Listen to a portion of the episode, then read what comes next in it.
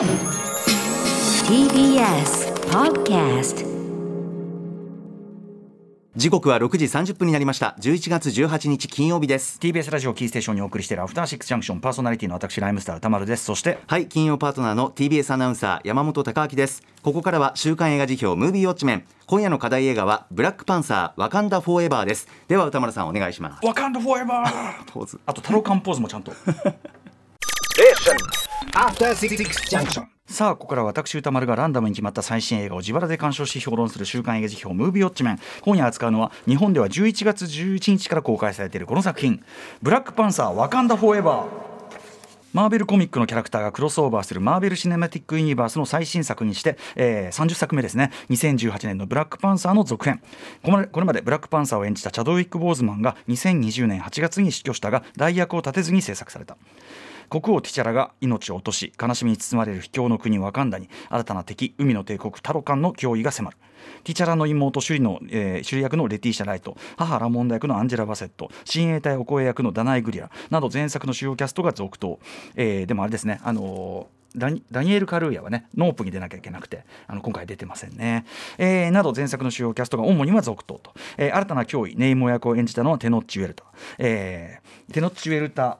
テノッチ・ウェルタ・メヒアさんです、はい。えー監督脚本は前作に続きライアン・クーグラーが務めました。というところで、えーブラックパンサー2作目「ワカンダ・フォーエバー」見たよというリスナーの皆様ウォッチメンからの監視報告いただいております、えーメールの量はとても多い、まあ、やはりね MCU 最新作ということのみならずやっぱりブラックパンサー非常にあの1作目なんていうか存在として大きい作品だったのでそうというのとやっぱチャドック・ボーズマンの不在をどうするのかというところで、まあ、注目度も高いでしょうしとても多い納得だと思います。ただし賛否の比率は褒める意見が5割弱。3割程度が期待外れあとは良いところも悪いところもあるという意見でした。主な褒める意見は喪失や怒りを乗り越え前に進んでいくというストーリーがいい。成長していく主人公首里も良かった。前作の主人公ティチャラを演じたチャドウィック・ボーズマンの追悼映画としてとても感動的。現実社会の紛争を思わせる題材と復讐は何も生まないというメッセージが良かったなど。一方否定的な意見はワカンダとタロカン両国の対立は避けられたのでは見ていて悲しくなったとか、はい。えー話し合い不足という、ね、例によってね、えーチャドウィック・ボーズマンの追悼には感動したが一本の映画としてそしてマーベル・シネマティック・ユニバースフェーズ4の締めくくりとしては疑問が残るというのもございました。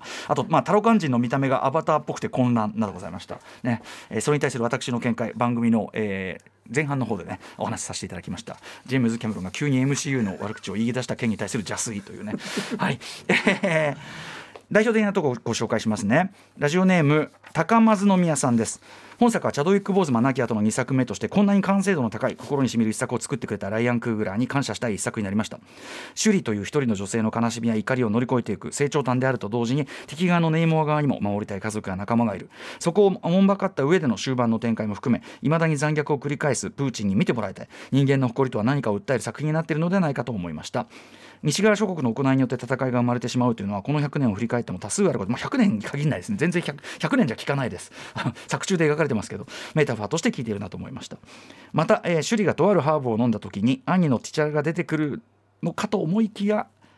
というくだり、えー後のネイモア戦の中でちょっとこうあの伏せさせていただきますが。後のネイモア戦の中で、えー、シュリが復讐の豪華に焼かれず自分を取り戻す感動的なラストにつながっていてこの作品に一層の厚みをもたらしていると思いました。ただの復讐劇にならないところがワカンダの、えー、誉れを高くしていると思いました。名作でしたという高松宮さん。あとですね、えーいつも素敵なあの素晴らしい質の高い票を送っていただくレインボッチャーさん。いろいろ書いていただいてちょっとあの省略しますが、えー正直音楽だけで3億点くらいあります。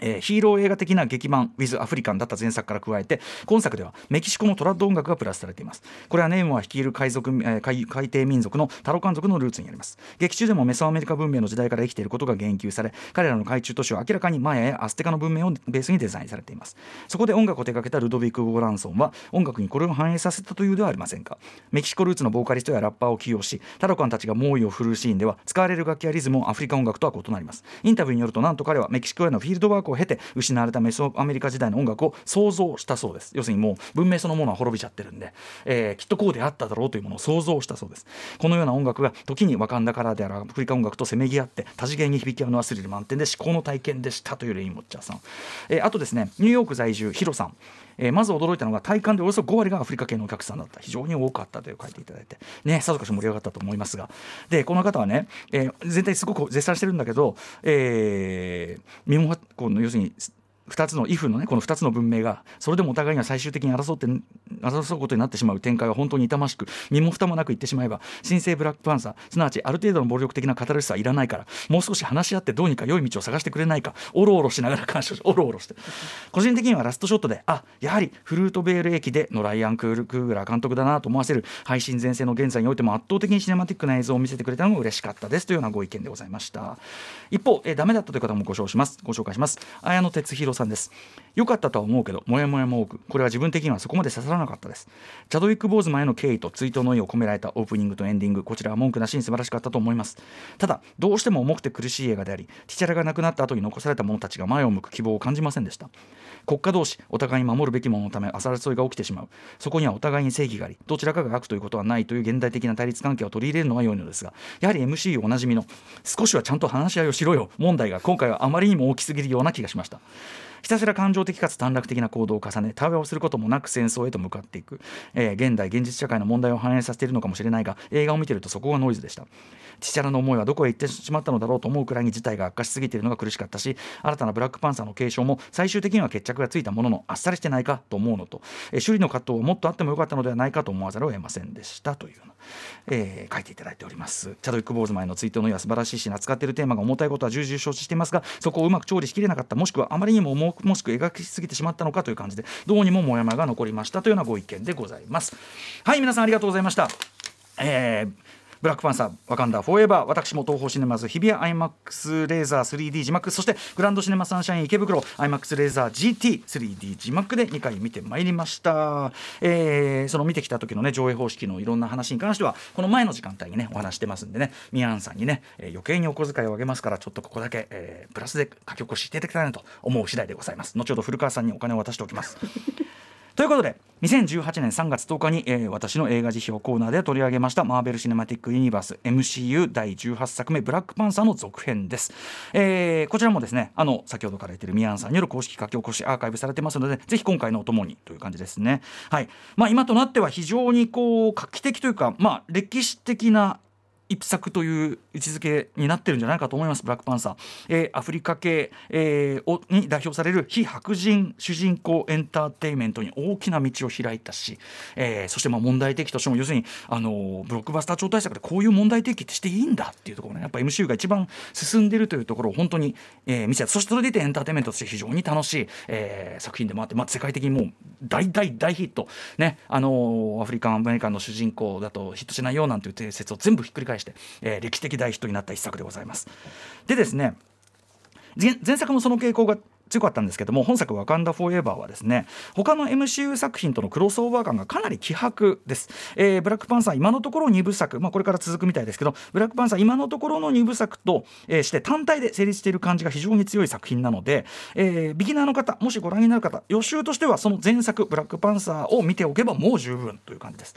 ただえ逆に言えばあの前作から今回はなんとこうなったというところが強いまさしく続編なので前作を見ていることはほとんどマストと言ってもいいぐらいです。もう一つ、えー、この間に現実世界で起こったある悲劇的事実を観客のほぼ全員が踏まえていることが前提みたいな一作でもある。言うまでもなくそれは先ほども言いましたけどね、えー、主人公ブラックパンサーことティーチャラを演じていたチャドウィック・ボーズマンさんが、えー、続編の制作が進行する2020年8月に実はかねてから、え、闘病中だったという大腸がんで亡くなってしまったということですね、えー、その巨大な喪失不在を前提としつつそれでもなお先に進むということは可能なのかというある意味作り手たち自身の率直な生身の問い、えー、なんなら迷いすら含む問いと祈りをそのまま作品化したような、えー、言ってみれば非常にメタ的な構造成り立ちを持つ、えー、このようなブロックバスター超大作としてはかなり異色の一作になっていると思います今日の、ね、今回のね「えー、わかんなフォーエバー」。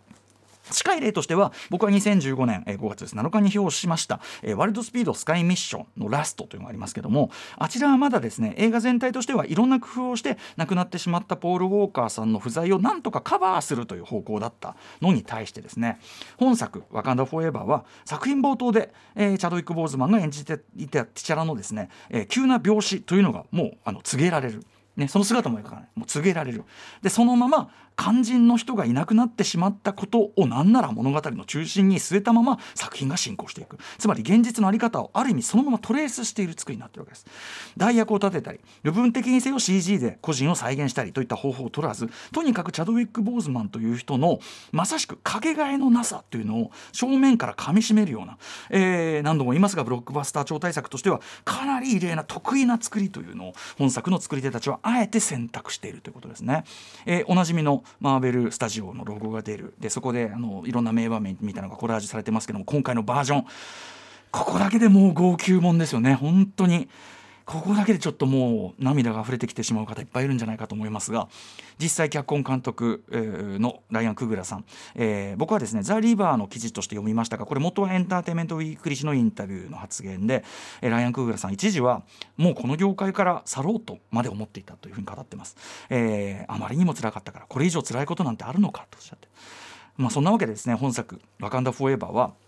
そのダイアン・クーラーさんと共同脚本のジョー・ロバート・コールさん、えー、がですね、まあ、すでに準備されていた、えー、ワカンダ王国 VS、えー、その海の王国タタロカンという話に、えー、そのティチャラの妹で後にまブラックパンサーを継ぐことになる、えー、レティシャ・ライト演じるシュリアですねアンジェラ・バセット演じるラモンダ女王がそのティチャラの、えー、死亡死と不在をどう受け止め先に進もうとしていくのかという、まあ、先ほどから言ってる現実の、えー、悲劇を踏まえた要素を足して元からあるそのタロカン対ワカンダの話にその不在の要するに追悼的要素を足して脚本を開講したと。はいえー、でですね先ほどから言ってるザ・リバーの記事によれば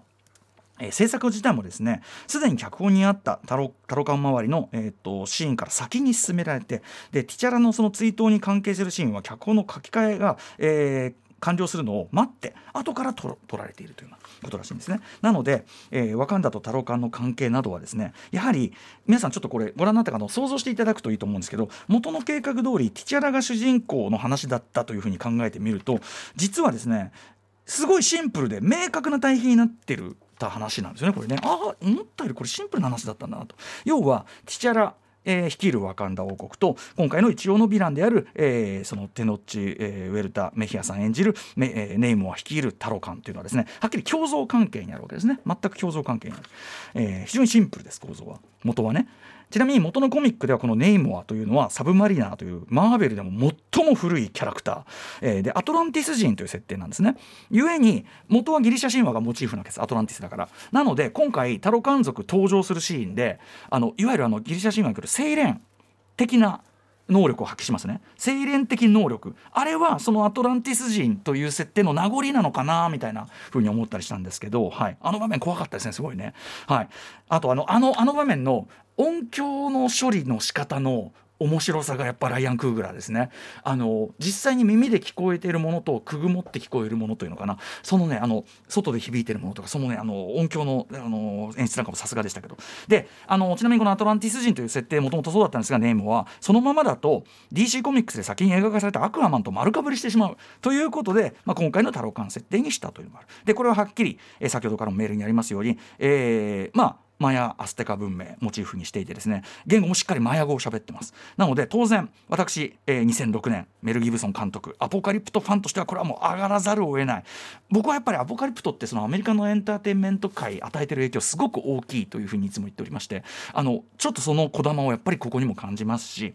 あのねあのネイモアが、えーと、地元のその他のやつらには神ククルカンと呼ばれてるよと。ククルカンっていうのはあのいわゆるチチェン・イツァ遺跡ですね。あそこで年に1回あの太陽の塩梅で見えてくるあの蛇の神様ってやつですよね。であのアポカリプトの劇中でもあの新刊が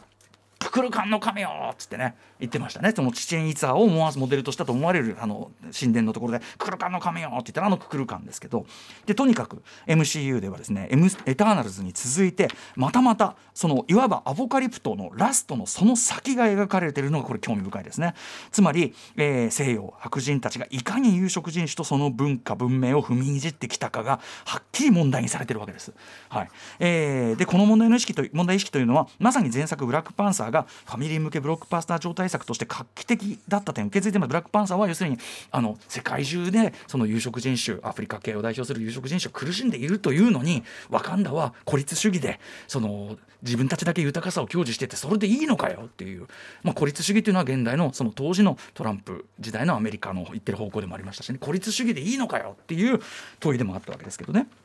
えつまりアトランティスからこのメソアメリカ文明にルーツを持つタロカンっていうのに設定を変更したことは少なくともこのブラックパン映画「ブラックパンサー」シリーズとしては実にこう理にかなってる非常に的確な改変と言えます、え白人西洋による、まあ、侵略支配の最大の被害者の一つですよねメソアメリカ文明。滅ぼされちゃってんだから何しろ。完全に。はい。ただですね先ほども言ったようにそこでタロカンを、えー、と対峙することになるのが、まあ、そのティチャラを失ったばかりのシュリア・ラモンダに変わること要するにあの王対王っていうシンプルなところからその王を失った人たちの悲しみという、えー、まあ要するに彼らの心情内面的なえ葛藤という部分が、まあ、それはそれで前面それはそれでかそっちがより前面に出てくる。分ですね。そのシンプルな対比構造というのはやっぱり明らかにちょっと見えにくくなりましたし例えば前作がですねさっき言ったようにラストワカンダのその孤立主義というのが脱却すると要するにもう豊かさというのをちょっとちゃんと世界でシェアして弱っているその特に困っているその有色人種アフリカ系の人々にの支援に乗り出しますみたいな、えー、孤立主義からの脱却を宣言したワカンダが今回はですねでも冒頭で提示されるのはしかし国際社会の中に結果として新たな紛争の種をまくことにもなってしまっている、えー、そしてそのしわ寄せがまさに、えー、そのそれまでは平穏に暮らしてきた、えー、太郎冠王国に来ているというですね、えー、本作序盤でこう提示される問題というのがあるんですけどこの問題そのものがですね結局本作の中ではほとんど回収されないまま言っちゃえばなんならちょっとうやむやになって終わってしまってたりするという。でこれは前作の結論のその先っていう部分なんで続編がねその出だしでその問題提起をしているのに回収しないというのはちょっと気になるんですよやっぱね。あれあの件にちゃんと答えてないなっていう僕はこれは気になってしょうがないってんですね。要はですね後から要素が増えた分必ずしもうまくさばききれているとは言い難いところ、えー、消化不良なところも、まあ、若干出てきてしまっているのはこれは事実だと思います、えー、またこれはもう本当に MCURR 的になりつつあることですけども先ほどメールに書かれている方もいた通り本来、えー、共闘すべき者同士の内輪もめを話の盛り上げ上を作り出すために、えー単にコミュニケーション不足だったり、えー、うかつなだけにしか見えないような行動を登場人物がいきなり取り出したりこれ何のためにこんなリスキーなことをもともとやってんだっけとなるようなよく考えるとあまり合理的とは言い難いご都合主義的見せ場展開がいくつかあったりしてまあそういうところはあるにある。ただまあこれは本作に限らず MCU 全般に言える傾向ではありますけども。だがその一方でですねえー、自分にはこれ本当にできる自分にこれが本当にできるのか自分は本当にこれを背負えるのかという重圧と挑戦というこの話は前作「ブラックパンサー表」の時に言いました。私のライアン・クーグラー士官クリード士官ね、ここからすればですねやはりこれ以上ないほどライアン・クーグラー的なテーマでもあるわけです。ブラックパンサーの時も見ましたね。ブラックパンサーというのはえクリードにおける、えー、リッキー混乱戦だと。つまり、えー、ずっと野良野良ボクシングをしてた人がちょっと大きい試合やって注目されてそしたらいきなりもしもし世界トップ戦やらないって言われた。これがブラックパンサーなんだって言いました。その意味では今回ワカンダ・フォーエバーは防衛戦になるはずだったのにその実際ボクシングする人すらいなくなっちゃったみたいなそういう話なんですよね。で実際この「ワカンダ・フォーエバー」それこそクリでそういう時にこそさっき言った重圧と挑戦というテーマの時にやっぱりライアン・クーグラーでも実際輝くんです、えー、この「ラワカンダ・フォーエバー」それこそクリードと直接連なるようなライアン・クーグラーならではのタッチが随所で生きていてそれこそが僕は本作の大きな魅力になっているというふうに思ってます。例えばですねオープニングショットです。最初ティチャラのその治療法をですね模索する首里の姿をずっと手持ちカメラでずっと追っかけるんですね。ずっと手持ちカメラで、えー、長回しで追っかける。まさにクリードの、えー、ファーストショットと同様のそのある種緊張感を保つこの長回しである。でその長回しがいつ途切れるのか。つまり次のカットに変わる瞬間次のカットに変わる瞬間に何か決定的なことが起こってしまう、えー、クリードといえばレオ戦です。で今回で言えばこのカットが途切れる時につまりティチャラが死んでしまうっていう知らせが来るんだろうということが予感されるわけです。このような長回しを使った効果。これもやはり、えー、クリードとのあのレオ戦と同様のテクニックというかね演出と言えますし。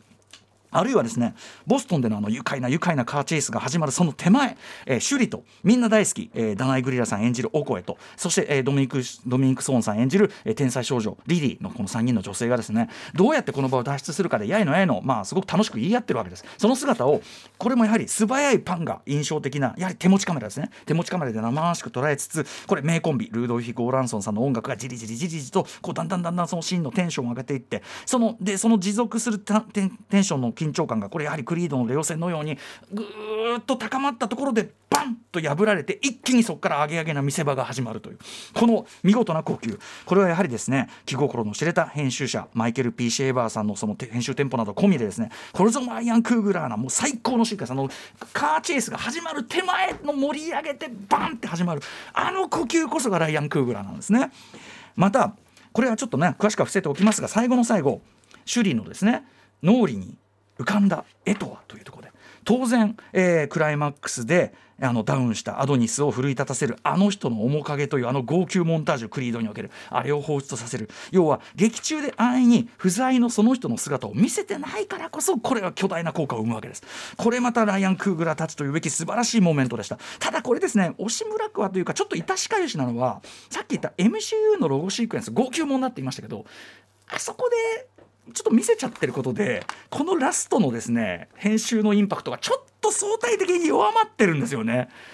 もし MC あそこで見てなくてあれが出てきたらもっと来たと思うんですけどね。これ確かにしあのロゴシークエンスは素晴らしいだけに。また、えー、前作でも、ね、おなじみとなったその名物キャラクターの美味しい見せ場もちろん楽しくないわけない。序盤の、えー、ドラミラージュ参上ねこれ燃えるし楽しいし。途中、えー、ラモンダ女王が怒りと本音を爆発させるくだりアンジェラ・バセットの名言、えー、説得力。もうそれはそうですと誰もが神戸を垂れるしかない名言素晴らしかったですし。もちろんあの人のサプライズ登場。キャーってことですよね。あと先ほどねあのちょっと前の晩中でも見ましたけどファッションもすごくいいし、えー、スペクタクルアクションシーンも例えばボストンでの,、えー、あのタロカンチーム対お声戦の見応えであるとかあとタロカンの都市の竜宮城というか未知との遭遇というかみたいな異世界観前作の「わかんだ良いとこ一度はおいで」に続き今回も架空架空の観光映画としても楽しさもある。でもやっぱり作品全体としては特にやっぱり首里のですねレティー・シャライト演じる首里の個人的な内面的な痛みと救いというところにはっきり着地していく。要するに小さなな映画として終わっていく、えー、これは何ならですね他のテーマが後継化しているのはそれは確か後ろに言っちゃったのは確かかもしれないけどこれはこれでやっぱこの作品としては全然ありこういう超大作があってもいい。ラストに至ってああこういうこういう超大作があってもいいっていうふうに多くの方納得する気もするんですけどね、えー、本作を見てあとねもう一つ。本作を見てよりはっきり見えてきたこと。MCU フェーズ4が目指してきたこととは何か。これはですね私の読みですよ。ヒーローが勝つとはどういうことか。力勝負運勝負ではない。ヒーローだから正しいものだからこうなったという新たなスーパーヒーローの物語の語り方というのをそれこそが MCU ス、えー、フェーズ4でずっとそれを模索してきたってことなんじゃないかと思うんですよね。ちょっとまあいろいろこれ思い返してください皆さん。要するにあの私があのエンドゲームの時に力勝負じゃない。正しいから勝ったんだって言ってサロスサノスに勝ってほしいって言いました。エンドゲームでは実はそこまではできてないんだけどそれ以降フェーズ4この挑戦いろいろしてノーウェイホームもそうでした。そして今回この意味でですね今回の決着ちゃんとカタルシスもあるしやっぱり見事というふうに言えるんじゃないでしょうか。ということでとにかく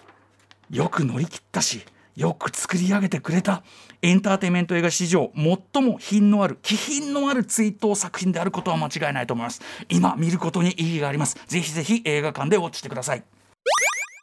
さあお急ぎ、えー、来週の候補作品7作品を発表します。まず最初の候補はこちら。ある男。続いてはこちら。ザ・メニュー。3つ目はこちら。ザリガニの鳴くところ。4つ目。すずめの戸締まり。5つ目。ドントウォーリーダーリン6つ目。窓辺にて。そして最後の候補はリスナーカプセルですオムライス食べ太郎さん、えー、 MONDAYS このタイムループ上司に気づかせないと終わらない、えー、でえっとですね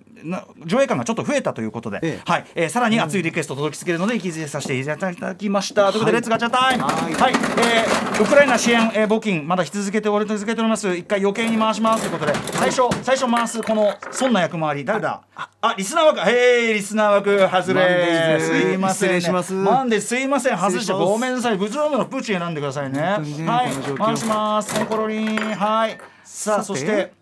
4来た。すずめの戸締まり来ちゃった。戸締まる？戸締まる？戸締まる？のか？戸締まるのか？戸締まる？よーし戸締まってらっしゃい。よお願いします。戸締まってらっしゃい。よ どういう感情なんだろう。うん。いやマンデーズ見たかったのに。確かにワンデイズもね。ねえ、こうやってねタイムループで変えられませんかねこれね。さすが。でも戸締まりもねいいんじゃないですかね。戸締まっていきましょう。戸締まり戸締まり用心日の用心。大事です、ありました？ね。えーと歌丸アットマーク TBS.CO.JP までいろいろ送っていただきたいと思います。お願いします。はい以上週刊映画辞表ムービーウォッチメンでした。この後はサナバガン登場です。After Six Junction.